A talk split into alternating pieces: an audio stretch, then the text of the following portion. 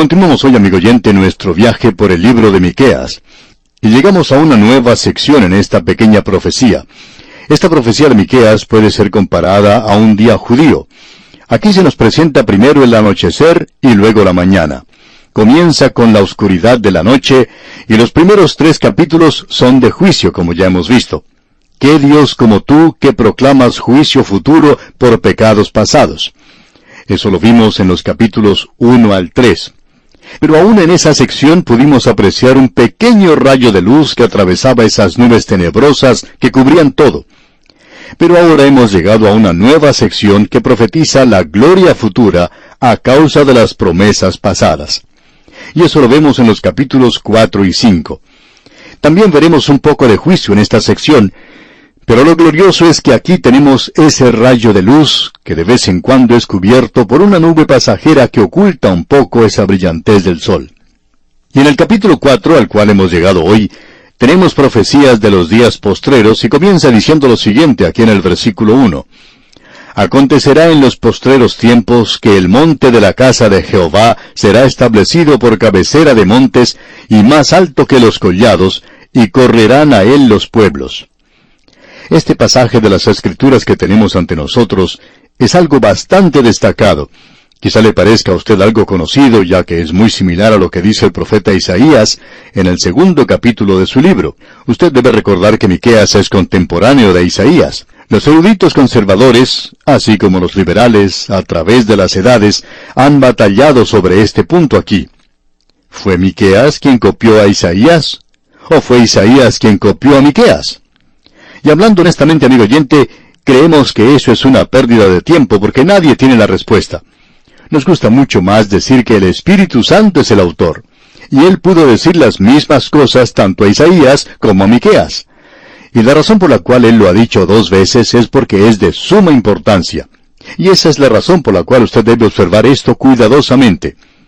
Es como la historia que se cuenta de cierto evangelista que Dios utilizó en forma maravillosa. Este hombre se presentó en el púlpito para dar un mensaje, y antes de presentarlo dijo, Bien, el sermón que voy a exponer lo tomé de fulano de tal, y siempre le he dado el crédito que se merece. Pero después de haberlo dado, por primera vez descubrí que fue otra persona el que lo había escrito y aparecía en uno de sus libros. No sabemos de dónde lo sacó este señor, así es que no sabemos a quién darle el crédito. De modo que sencillamente voy a predicar. Pues bien, nosotros pensamos lo mismo en cuanto a Miqueas e Isaías. El capítulo 2 de Isaías y el capítulo 4 de Miqueas, que comienzan de la misma manera, los dos tienen un autor original, y ese autor original es el Espíritu Santo de Dios. Pero notemos ahora al entrar a este capítulo 4, que este versículo en particular comienza diciendo algo que establece un contraste con lo que se ha dicho antes. Es decir, que aquí tenemos un contraste con lo que se dijo en el capítulo anterior. Por supuesto nos estamos refiriendo a la última parte del capítulo 3. El versículo 12 del capítulo 3 nos dice, Por tanto, a causa de vosotros, Sión será arada como campo, y Jerusalén vendrá a ser montones de ruinas, y el monte de la casa como cumbres de bosque. Ahora el profeta Jeremías en el capítulo 26 de su libro, versículo 18, cita a Miqueas como diciendo esto, así es que Jeremías lo confirma. Y esto tuvo lugar durante la época cuando Nabucodonosor destruyó a Jerusalén. Y usted debería saber cuán importante o significativo es esto. Luego puede leer los primeros capítulos del libro de Nehemías, y descubrirá que cuando él regresó a Jerusalén, él descubrió que todo estaba destruido. Él pudo ver que allí todo estaba en escombros, cenizas y ruinas. Y parecería que era una tarea imposible el reedificar la ciudad. Sin embargo, él hizo eso. Ahora, en el Talmud, que es un escrito judío, se informa del hecho de que en el momento de la destrucción de Jerusalén por Tito, en el año 70 después de Cristo, que un oficial del ejército romano, a quien se le da el nombre de Rufus, en realidad hizo esto, de arar los cimientos mismos del templo con un arado. Ahora hay algunos que rechazan esa tradición porque eso es lo que era, pero en realidad Jerónimo lo notó, así como también el filósofo judío Mimonites lo notó y lo registró. Nosotros pensamos que es una tradición acertada, que francamente los dos hombres, Nabucodonosor y por cierto Tito, aborrecían a los judíos y a los creyentes y eran capaces de hacer una cosa así. Bueno, por lo menos Miqueas, y luego Jeremías lo cita a él como diciendo que Sión será arada como campo, y Jerusalén vendrá a ser montones de ruinas.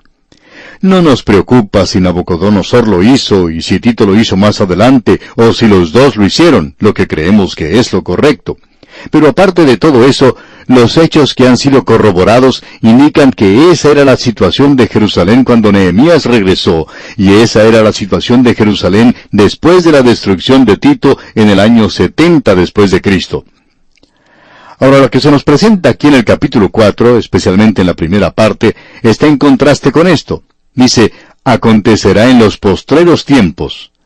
Miqueas va más allá de la destrucción por Nabucodonosor y la destrucción por Tito, y más allá de cualquier otra destrucción que haya tenido lugar, hasta los días postreros. Ya hemos visto que la frase postreros tiempos se utiliza en el Antiguo Testamento como un término técnico. Es una frase que tiene un significado muy definido, y nuestro Señor lo identifica y le da un nombre. Él lo llamó la tribulación, o sea, el período de la gran tribulación. Y es entonces cuando estas cosas van a ocurrir. Y al final de ellas, el Señor Jesucristo regresará a la tierra. Su regreso pondrá punto final al período de la gran tribulación, el cual es un período breve, creemos nosotros, de siete años, que fue dicho por los profetas. Luego será establecido en la tierra el reino milenario por el Señor Jesucristo, quien vendrá personalmente a la tierra. Así es que los postreros tiempos envuelven no solo el período de la gran tribulación, sino el regreso de Cristo a la tierra y el establecimiento del reino en la tierra, el reino milenario. De modo que en esta frase, acontecerá en los postreros tiempos, Él se mueve más allá de la situación local y está mirando hacia el futuro, como hemos dicho. Mientras más tenebroso se volvía para Israel, más brillante era el futuro para esta gente. Y eso siempre ha sido así. Se nos dice que si uno desciende dentro de un pozo, puede mirar hacia arriba y apreciar mejor las estrellas. Y es cuando se llega bien al fondo cuando se puede ver las estrellas. Y ellos pueden ver la luz más allá en la distancia, en el futuro distante. Leamos ahora otra vez el versículo 1 del capítulo 4 de Miqueas. Acontecerá en los postreros tiempos que el monte de la casa de Jehová será establecido por cabecera de montes, y más alto que los collados, y correrán a él los pueblos. Ya hemos mencionado anteriormente, cuando estábamos estudiando un pasaje idéntico a este, allá en el capítulo 2 de Isaías, que la palabra montaña o monte se usa literalmente y que también se usa en sentido figurado, o sea, en manera simbólica. También se lo usa en sentido simbólico en el libro de Daniel, que la roca cortada no con manos llenaría la tierra. Eso lo vemos en el capítulo 2, versículos 34 y 35 del libro de Daniel. Esa roca o esa piedra es Cristo que viene, y luego se convierte en una gran montaña que llena toda la tierra. Leemos en ese pasaje de Daniel capítulo 2 versículos 34 y 35 lo siguiente. Estaba mirando hasta que una piedra fue cortada no con mano, e hirió a la imagen en sus pies de hierro y de barro cocido, y los desmenuzó. Entonces fueron desmenuzados también el hierro, el barro cocido, el bronce, la plata y el oro, y fueron como tamo de las eras del verano, y se los llevó el viento sin que de ellos quedara rastro alguno. Mas la piedra que hirió a la imagen fue hecha un gran monte que llenó toda la tierra. Ahora, ¿qué quiere decir eso? Esto, por cierto, que le da una interpretación espiritual. Y nosotros no tenemos ningún derecho a espiritualizar a no ser que tengamos autoridad bíblica para hacerlo. Y la tenemos en este caso. Daniel está hablando aquí de un monte, de un reino que será establecido en la tierra. Pero no queremos quitarle el sentido literal también, por la sencilla razón de que Jerusalén está colocada sobre un monte. La escritura deja esto bien en claro. Todo lo que uno tiene que hacer es ir allí y mirar. Se encuentra sobre un monte. El Señor Jesucristo dijo que la ciudad que está en la cima del monte no puede ser escondida. Uno no puede esconder a Jerusalén. Así es que aquí estamos hablando en cuanto a Jerusalén, como ya hemos de ver. Y allí será el centro de este reino, será la capital de la tierra. Y aquí dice Miqueas, acontecerá en los postreros tiempos que el monte de la casa de Jehová será establecido por cabecera de montes y más alto que los collados, y correrán a él los pueblos. No se están dirigiendo en esa dirección en el presente, se están dirigiendo en la dirección opuesta, por lo menos en el momento en que estamos preparando este programa. No sabemos qué pueda pasar, ya que las condiciones mundiales cambian muy rápido. Quizá en el futuro cercano todo esto pueda ser diferente. Pero en este instante no se están dirigiendo a ese lugar los pueblos. Y esto no está siendo cumplido en el presente. Y por supuesto que no lo será hasta cuando venga el Mesías. Bien, observemos ahora lo que nos dice el versículo 2 de este capítulo 4 de Miqueas. Vendrán muchas naciones y dirán, Venid y subamos al monte de Jehová y a la casa del Dios de Jacob, y nos enseñará en sus caminos, y andaremos por sus veredas, porque de Sión saldrá la ley, y de Jerusalén la palabra de Jehová. Esto tampoco ha sido cumplido. Nuevamente queremos señalar que este capítulo, aunque ya hemos dirigido nuestra atención a muchos otros capítulos, pero aquí tenemos otro capítulo entre tantos de los profetas que presentan claramente que el regreso actual de esta gente no es en cumplimiento de las profecías. Esto no ha tenido lugar en esta fecha en particular. Todos reconocemos cómo está la situación mundial en cuanto al petróleo. Una de las cosas que los árabes buscan es que se les dé de nuevo la ciudad de Jerusalén. Y no podemos decir, por tanto, que Jerusalén se encuentra totalmente en las manos de Israel y que la tienen en este instante, porque eso no es totalmente cierto, ya que la situación mundial cambia rápidamente y una crisis sigue a otra y uno no puede hacer una declaración en base a lo que ocurre en este momento. Esta es la razón por la cual nosotros decimos esto. No estamos tratando de decirlo a causa de las circunstancias presentes, ya que algunos de quienes nos escuchan van a estar presentes cuando las circunstancias hayan cambiado. Pero a pesar de que lo son, no estamos viendo el cumplimiento de la profecía. Porque las naciones del mundo no están yendo a Jerusalén a escuchar al Señor de ninguna manera. Eso es algo que, por cierto, no puede decirse. Y se nos dice aquí que de Sión saldrá la ley y de Jerusalén la palabra de Jehová. Todo lo opuesto está teniendo lugar allí, donde a veces hasta los misioneros mismos son perseguidos por presentar a Cristo y la palabra de Dios. La palabra de Dios no está corriendo o esparciéndose en Jerusalén o desde allí para el resto del mundo. No sabemos cuántas veces es necesario decir lo mismo, pero en el día de hoy existe algo que es sensacionalista, y después de todo lo que hemos escuchado en la profecía, uno tiene que regresar y volver a la misma cosa. Porque hay muchos que son atraídos con este tema de la profecía. A ellos les llamamos niños cristianos. Pequeños niños cristianos que aún necesitan el biberón creen en eso. Quieren que su biberón les sea presentado caliente y dulce. Por tanto, es bueno y estamos bien convencidos del cumplimiento de la profecía e indica que el fin está muy cerca. Hay algunos que hasta han fijado fechas, pero nadie sabe. Creemos que nos estamos acercando al fin. Pero amigo oyente, no tenemos información directa del Señor en cuanto a esto, ni tampoco interpretamos la profecía de esta manera. Nos gustaría que los hermanos consideraran toda la profecía. ¿Por qué no recorrer toda la Biblia y considerar todas estas cosas aquí? Eso es lo que nosotros tuvimos que hacer en este programa de A través de la Biblia. Es algo muy obvio cuando uno ve una profecía como esta que no se puede decir que está cumpliéndose en el presente. Según sabemos, las sociedades bíblicas en Jerusalén no están imprimiendo Biblias en ese lugar y enviándolas a todas partes del mundo. Eso es algo que no puede uno hacer en ese lugar en el presente. Es prácticamente imposible hacer circular los Nuevos Testamentos desde ese lugar. La palabra de Dios no está saliendo de Jerusalén en el presente. Así es que no construyamos un complejo emocional aquí, que porque ciertas cosas han sucedido que ya estamos viendo la profecía cumplida. Solo queremos saber cuáles profecías están siendo cumplidas. Esta no está siendo cumplida. Ahora el versículo 3 de este capítulo 4 de Miqueas comienza diciendo, Y él juzgará entre muchos pueblos, y corregirá a naciones poderosas hasta muy lejos, y martillarán sus espadas para asadones y sus lanzas para hoces. ¿Quién es este? Bueno, es el Señor Jesucristo, es el Mesías, cuando Él regrese a la tierra por segunda vez. Él no lo ha hecho todavía.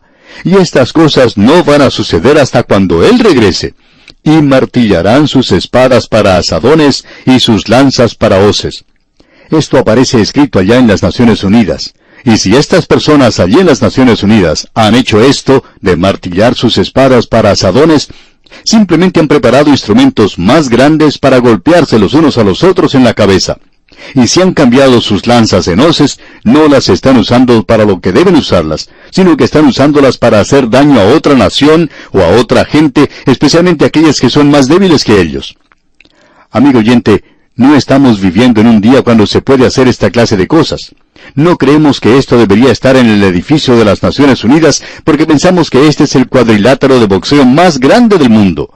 Allí se están golpeando los unos a los otros y no se ponen de acuerdo muy a menudo allí. Ahora este versículo 3 del capítulo 4 de Miqueas concluye diciendo, No alzará espada nación contra nación, ni se ensayarán más para la guerra. Es muy obvio que no hemos llegado a eso. Eso ocurrirá solamente cuando llegue a reinar el príncipe de paz, y no está reinando en el día de hoy, amigo oyente. Y como resultado, no debemos martillar nuestras espadas y convertirlas en asadones. Debemos mantener la pólvora seca. En el día de hoy existe una idea muy popular de que hay que reducir el armamento y por cierto que cualquiera que cree en la paz y quiere la paz, quiere ver que los armamentos sean reducidos. Y nos gustaría ver que el dinero se gastara en otra cosa. Pero amigo oyente, mientras nos toque vivir en un mundo tan malo como el nuestro, mientras nos toque vivir en un mundo no de fantasía, sino de realidad, mientras nos toque vivir en un mundo donde uno tiene que tratar con las cosas directamente, eso es prácticamente imposible. El Señor Jesucristo dijo, el hombre fuerte guarda su casa. ¿Cómo la guarda? ¿Volteando la cara para que le den en la otra mejilla? Eso no fue lo que dijo, sino que dijo que lo hacía armado. Esta filosofía no es muy popular en el presente para aquellos que citan solamente un lado de las enseñanzas de Cristo. Y amigo oyente, cuando usted lee el Sermón del Monte, usted puede ver esto. Debe recordar que allí está hablando el rey, y está hablando de una época cuando él va a estar reinando aquí en la tierra, pero nosotros no hemos descubierto que él esté reinando en el mundo ahora. Cuando él reine, entonces no voy a necesitar ninguna protección. Puedo quitar los candados de la puerta, pero hasta entonces, no solo vamos a poder colocar uno, sino dos y quizá otros más. Y creemos que es inteligente el hacer esta clase de cosas. Estamos viviendo en esta clase de mundo. Estas profecías no son para la hora presente. Esto es para el tiempo postrero, y debemos ponerlo en la perspectiva correcta. Ahora el versículo 4 de este capítulo 4 de Miqueas nos dice, Y se sentará cada uno debajo de su vid y debajo de su higuera, y no habrá quien los amedrente, porque la boca de Jehová de los ejércitos lo ha hablado. ¿Puede decirnos usted, amigo oyente, que eso está siendo cumplido hoy en Israel? Amigo oyente, la gente allí está muy atemorizada. Eso es cierto. ¿Por qué? Porque no están allí según el cumplimiento de la profecía. Es por eso, porque la boca de Jehová de los ejércitos lo ha hablado. Dios ha dicho esto. Dios dice que cuando Él los coloque allí, será para que vivan en paz. Y no están viviendo en paz hoy, amigo oyente. Luego el versículo 5 dice, Aunque todos los pueblos anden cada uno en el nombre de su Dios, nosotros con todo andaremos en el nombre de Jehová nuestro Dios eternamente y para siempre. El pensamiento aquí es este. En el pasado ellos anduvieron detrás de sus propios dioses, pero en el futuro ellos van a andar en el nombre de Jehová nuestro Dios. Este es el pensamiento aquí. Bien, amigo oyente, vamos a detenernos aquí por hoy. Continuaremos Dios mediante en nuestro próximo programa. Que Dios derrame sobre usted sus abundantes bendiciones, es nuestra ferviente oración. Continuamos hoy, amigo oyente, nuestro viaje por el libro del profeta Miqueas. Y volvemos a este maravilloso capítulo 4, y vamos a comenzar nuestro estudio a partir del versículo 6. Hemos podido apreciar en este capítulo 4 que el tema ha cambiado ha pasado de las tinieblas de la noche a la luz del día. Pasarán una o dos nubes bajo el sol en esta sección, pero en su mayor parte será tan brillante como la luz del mediodía. Aquí tenemos en realidad una gran profecía del reino milenario. Y el cuadro que se nos da aquí es del día cuando Dios hará que ellos regresen a la tierra prometida. Miqueas va a presentar esto de una manera muy clara en esta sección que comienza aquí con el versículo 6. Y hasta este punto llegamos en nuestro programa anterior. Leamos entonces este versículo 6. Dice, en aquel día, y aquí volvemos a tener esta otra referencia a los postreros días, el día de Jehová. Eso lo pudimos apreciar allá en el libro de Oseas. Vimos que el primero de los profetas que escribieron, así como todos los demás profetas mayores, utilizaron ese término. El día de Jehová es un término específico y comienza con la gran tribulación, con la noche, de la misma manera en que este libro comenzó con la oscuridad o tinieblas del juicio, y luego avanza hacia la luz de un nuevo día, ese día milenario que amanecerá sobre esta tierra. Leamos una vez más el versículo 6. En aquel día, dice Jehová, juntaré la que cojea. Ahora, ¿quién es esa? ¿Quién es la que cojea? Bueno, es la nación de Israel. Y continúa en el mismo versículo 6, y recogeré la descarriada y a la que afligí. Parecería como si Dios tomara la responsabilidad, o digamos que Él se echa la culpa por lo que ha sucedido a la nación de Israel. Un pastor estaba conversando en una ocasión con un judío que había escapado de la persecución nazi. Este hombre había escapado de la muerte, aunque le había tocado estar en un campo de concentración. Y este hombre se había convertido en un ateo y se preguntaba, ¿dónde estaba nuestro Dios? Y también decía, ¿por qué no nos ayudó durante ese tiempo de dificultad? ¿Por qué no nos libró? Y el pastor le respondió, Bueno, para decir verdad, creo que él estaba por allí.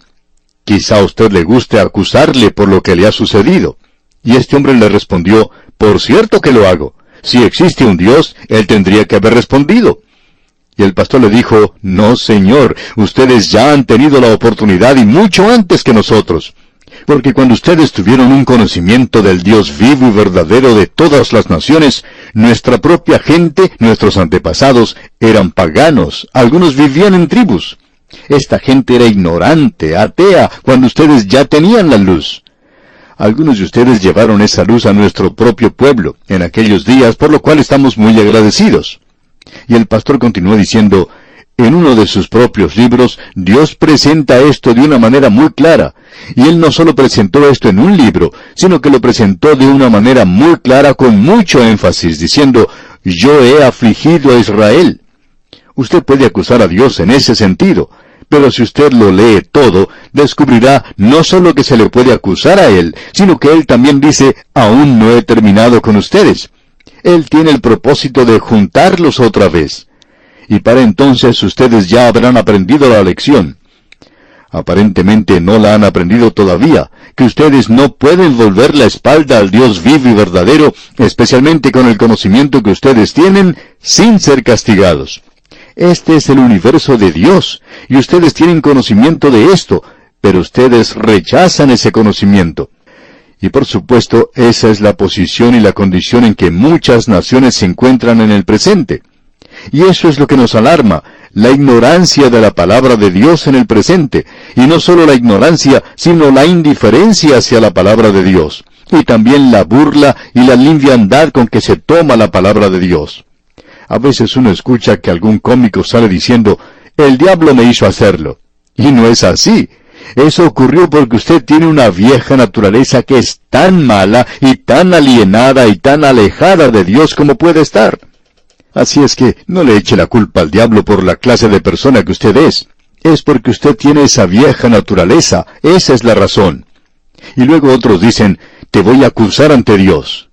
Usted no podrá acusar a nadie ante Dios, amigo oyente. No es necesario que usted le diga nada a Dios en cuanto al pecado de otra persona. Él ya lo sabe. Él conoce su pecado hoy. No podemos tomar a Dios livianamente y rechazarle. Dios dice, yo os he afligido, y Dios toma la responsabilidad por esto, y Él no tiene por qué pedir perdón o tratar de explicarlo. Creemos que Él lo hizo, y esto debería ser una advertencia para nosotros en nuestras naciones.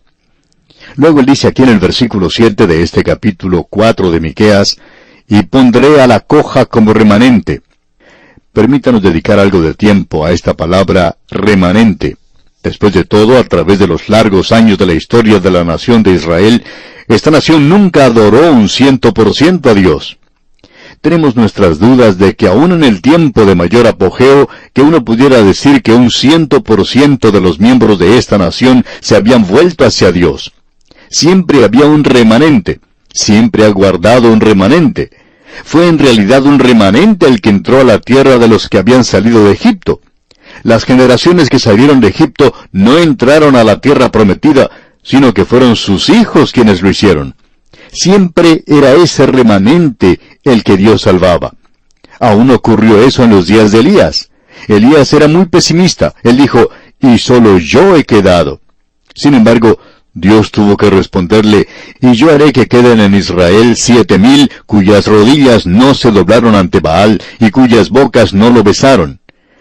Estos estaban huyendo de Acab y Jezabel, tenemos que decir eso, y Elías no sabía en cuanto a ellos. Y pensamos que dos cosas ocurren hoy.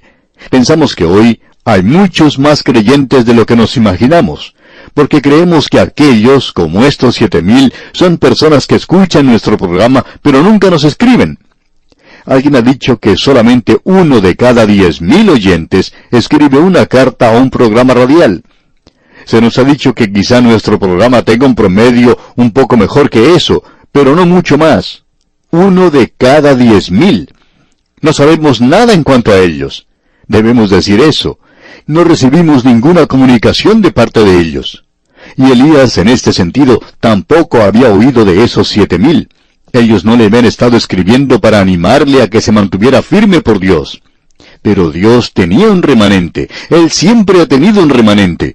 Y había unos cuantos allí a la venida de Cristo. No debemos decir que la nación de Israel rechazó a Cristo porque no fue así. Había un pequeño remanente que sí le recibió. En el día de Pentecostés hubo una gran compañía que se volvió a Cristo pero siempre ha habido un remanente, y creemos que eso ocurre en la iglesia hoy. Ahora queremos ser más específicos. Nosotros hemos dicho que creemos que hay más creyentes hoy que los que uno piensa que hay. Por ejemplo, sabemos de varios que no son miembros de una iglesia, y se sienten resentidos en cuanto a la iglesia local. No se unen a ella, pero pensamos que son creyentes. Y pensamos que en una iglesia hoy solamente hay un remanente de la totalidad de los creyentes y creemos que nos sorprenderíamos si supiéramos cuán pocos son los miembros de las iglesias que son activos en los círculos cristianos, que son realmente creyentes genuinos. Y puede ser que nos encontremos en un período en el presente que va a traer la persecución, o como dijo el escritor de la epístola a los hebreos, porque el Señor al que ama disciplina y azota a todo el que recibe por hijo. Él va a disciplinarlo, lo va a probar. Ahora, si usted cree que tiene algún metal en usted y que eso es oro, entonces puede llevarlo a la oficina del que aquilata los metales. Amigo oyente, él va a aplicarle mucho calor para descubrir si usted verdaderamente tiene oro o no. Y Dios hace eso a aquellos que son suyos. Nosotros pensamos que de todos los miembros de las iglesias en el presente, hay muchos que son falsos, muchos que se han hecho pasar por santos en el presente, estos no son genuinos de ninguna manera. Ellos no han nacido de nuevo, como vimos allá en la primera epístola del apóstol Juan. Allí se presenta una verdadera prueba. Uno puede hacerles la prueba del ácido para determinar si son o no son hijos de Dios. Dios, pues, tiene un remanente, y hay un remanente en la nación de Israel hoy, y pensamos que hay más creyentes en la nación de Israel que lo que nos podemos imaginar. Pero quizá usted no se entere de esto. Creemos que eso es lo que está sucediendo en muchos lugares. Opinamos que una de las cosas que está evitando que mucha gente se una a las iglesias son las acciones de algunos de los miembros de ellas. Creemos que es necesario que tengamos mucho cuidado, como miembros de una iglesia, de no cerrarle la puerta a algunos en el mismo instante en que estamos tratando de demostrar lo evangelísticos que somos, ya que de esa manera estamos cerrándole la puerta a muchos creyentes. Ahora esta palabra remanente es una palabra muy importante en las Sagradas Escrituras, y esperamos que usted no pase demasiado rápido sobre ella. El versículo 7 de este capítulo 4 de Miqueas nos dice, Y pondré a la coja como remanente, y a la descarriada como nación robusta, y Jehová reinará sobre ellos en el monte de Sión desde ahora y para siempre. Eso no ha sucedido aún. Como podemos apreciar, esta profecía no ha sido cumplida. Luego en el versículo 8 de este capítulo 4 de Miqueas leemos, Y tú, oh torre del rebaño, fortaleza de la hija de Sión, hasta ti vendrá el señorío primero, el reino de la hija de Jerusalén. Ese reino todavía no ha venido. Si ellos están allí de regreso en el día de hoy, no están allí por el reino. Ellos no están allí por el período de la gran tribulación. Ahora aquí tenemos una nube que oscurece la luz del sol en este pasaje y tenemos aquí lo que muchos creen es una cautividad babilónica. Hay otros que creen que la cautividad que se menciona es la de Egipto. Y aún hay otros que piensan que esto tiene que ver con algo que aún está en el futuro y no ha sido cumplido. Bien, nosotros pensamos que esta es una profecía específica. Por tanto, tenemos que observarla. Leamos el versículo 9. Ahora, ¿por qué gritas tanto? ¿No hay rey en ti? ¿Pereció tu consejero que te ha tomado dolor como de mujer de parto? Esto para nosotros es definitivamente un cuadro de la cautividad babilónica, y Miqueas lo deja en claro en el siguiente versículo, y creemos que debemos leerlo también, el versículo 10. Duélete y gime, hija de Sión, como mujer que está de parto, porque ahora saldrás de la ciudad y morarás en el campo, y llegarás hasta Babilonia. Allí serás librada, allí te redimirá Jehová de la mano de tus enemigos. Ahora nosotros pensamos que es demasiado específico esto aquí para referirse a cualquier otra cosa que no sea la cautividad en Babilonia, que se aproximaba contra el reino del sur. Él la llama hija de Sión. Esto lo presenta claramente como el reino del sur. Pero lo que nos interesa aquí es la terminología utilizada. Se presenta aquí esta expresión, te ha tomado dolor como mujer de parto. No podemos hablar de esto como experiencia propia. La mitad de la familia humana no sabe lo que es pasar por estos dolores, es decir, la de tener dolores de parto. Solo la hembra de las especies conoce en cuanto a esto. Todo lo que yo puedo saber es por la experiencia que ha pasado mi propia esposa y por lo que me dicen los demás, que estos dolores son algo terrible.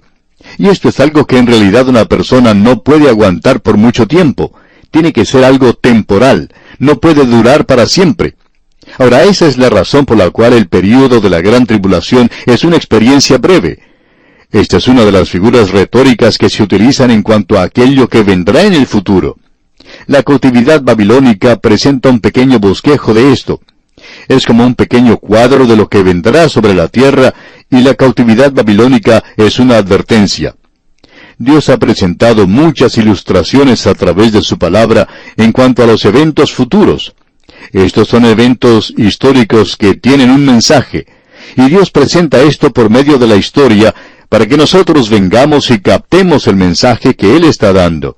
Y el cuadro aquí es aquel cuando Nabucodonosor se apoderó de Jerusalén, y éste en realidad llegó tres veces a la ciudad y finalmente la arrasó, la quemó, destruyó el área del templo y no dejó piedra sobre piedra, sino que dejó todo en completa ruina.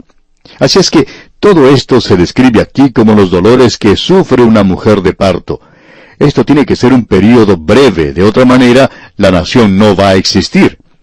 No puede continuar para siempre porque no podría soportarlo. Sería demasiado horrible, sería terrible. Y esa es la razón por la cual el período de la gran tribulación tiene que ser un período breve. El Señor Jesucristo expresó eso de una manera muy clara allá en el Evangelio según San Mateo capítulo 4 versículo 22. Él dijo, Y si aquellos días no fuesen acortados, nadie sería salvo. Ninguno podría soportar eso.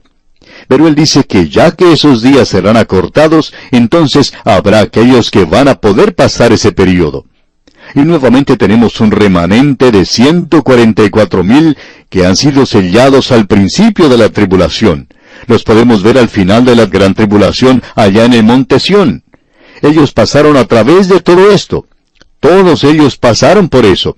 Y no solo tenía él cien ovejas y una se perdió y quedó con noventa y nueve, sino que comenzó con ciento cuarenta y cuatro mil y llegó al final con ciento cuarenta y cuatro mil y no con ciento cuarenta y tres mil novecientos noventa y nueve.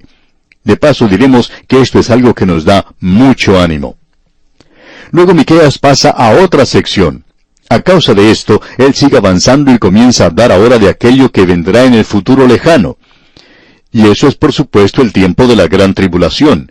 Eso se relacionará específicamente con la última guerra, no la batalla de Armagedón, sino la guerra de Armagedón. Leamos el versículo 11 de este capítulo 4 de Miqueas. Pero ahora se han juntado muchas naciones contra ti y dicen, sea profanada y vean nuestros ojos su deseo en Sión. Y él se aparta inmediatamente de los babilonios, porque aquí hay muchas naciones que se presentan contra la nación de Israel. Y la otra era nada más que Babilonia.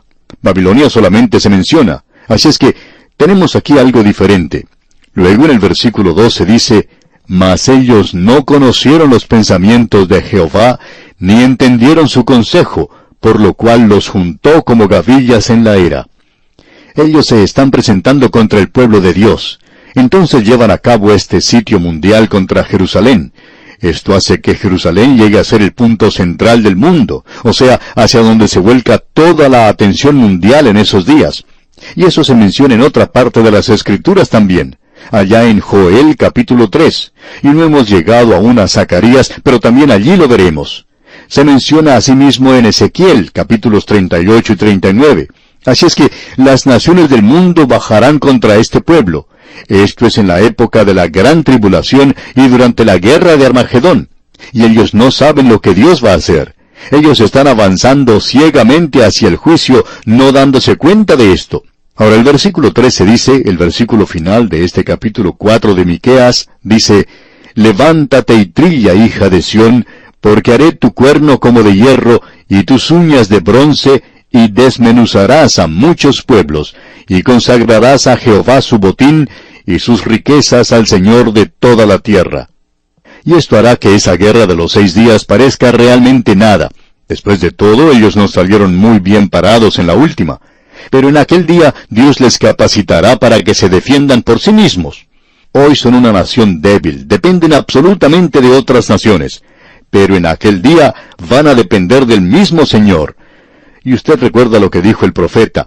Nuestra ayuda no viene del norte, o sea, no viene de esa gran potencia del norte o del sur, no viene de Egipto, ni del oeste, no viene de Europa o de los Estados Unidos, ni del este, de China o de los países árabes, sino que nuestra ayuda viene del Señor, el Creador de los cielos y la tierra.